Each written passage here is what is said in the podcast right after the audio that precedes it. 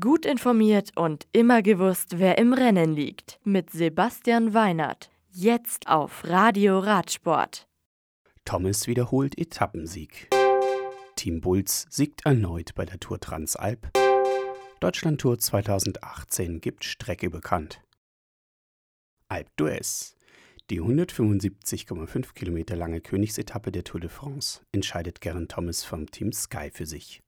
Der bereits in Gelb fahrende Brite setzt sich damit erneut vor seinen Teamkollegen und Landsmann Chris Froome, der Etappenvierter wird und damit keine Zeitbonifikation erhält. Dazwischen landen Tom Dumoulin von Sunweb im Zielsprint auf Rang 2, Romain Bardet von AG Desert La Mondiale fährt zahlreiche Attacken und wird am Ende Dritter. Das grüne Trikot bleibt bei Peter Sagan. Bester Bergfahrer ist Julien Alaphilippe und Pierre Roger Latour ist bester Jungprofi. Als kämpferischster Fahrer des Tages wird Steven Kruiswijk ausgezeichnet, dem am Ende die Kräfte fehlen, um seine lange Soloflucht in einen Etappensieg umzuwandeln. Morgen geht es auf der 13. Etappe von Bourg d'Oisans über 169,5 Kilometer nach Valence. Die Flachetappe enthält eine dritte und eine vierte Kategoriebergwertung sowie eine leicht ansteigende Zielgerade. Start ist um 13.35 Uhr. Pellizzano. Die mit knapp 50 Kilometern kürzeste Etappe der MTB Bike Transalp entscheiden wieder Urs Huber und Simon Stibian vom Team Bulls für sich.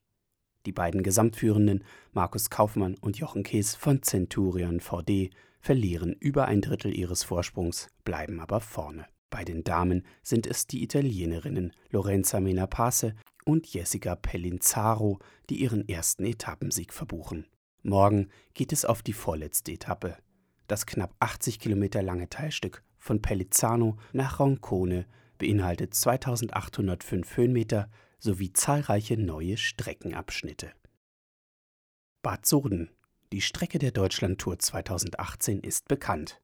Am 23. August also in einem guten Monat geht es los. Die erste Etappe der viertägigen Rundfahrt führt über 157 Kilometer von Koblenz nach Bonn. Die zweite Etappe ist 196 Kilometer lang mit Start in Bonn und Ziel in Trier. Am dritten Tag geht es von Trier nach Merzig über 177 Kilometer, ehe die längste Etappe mit Start in Lorsch die Fahrer über 207 Kilometer nach Stuttgart führt. Das Radio für Radsportfans. Im Web auf radioradsport.de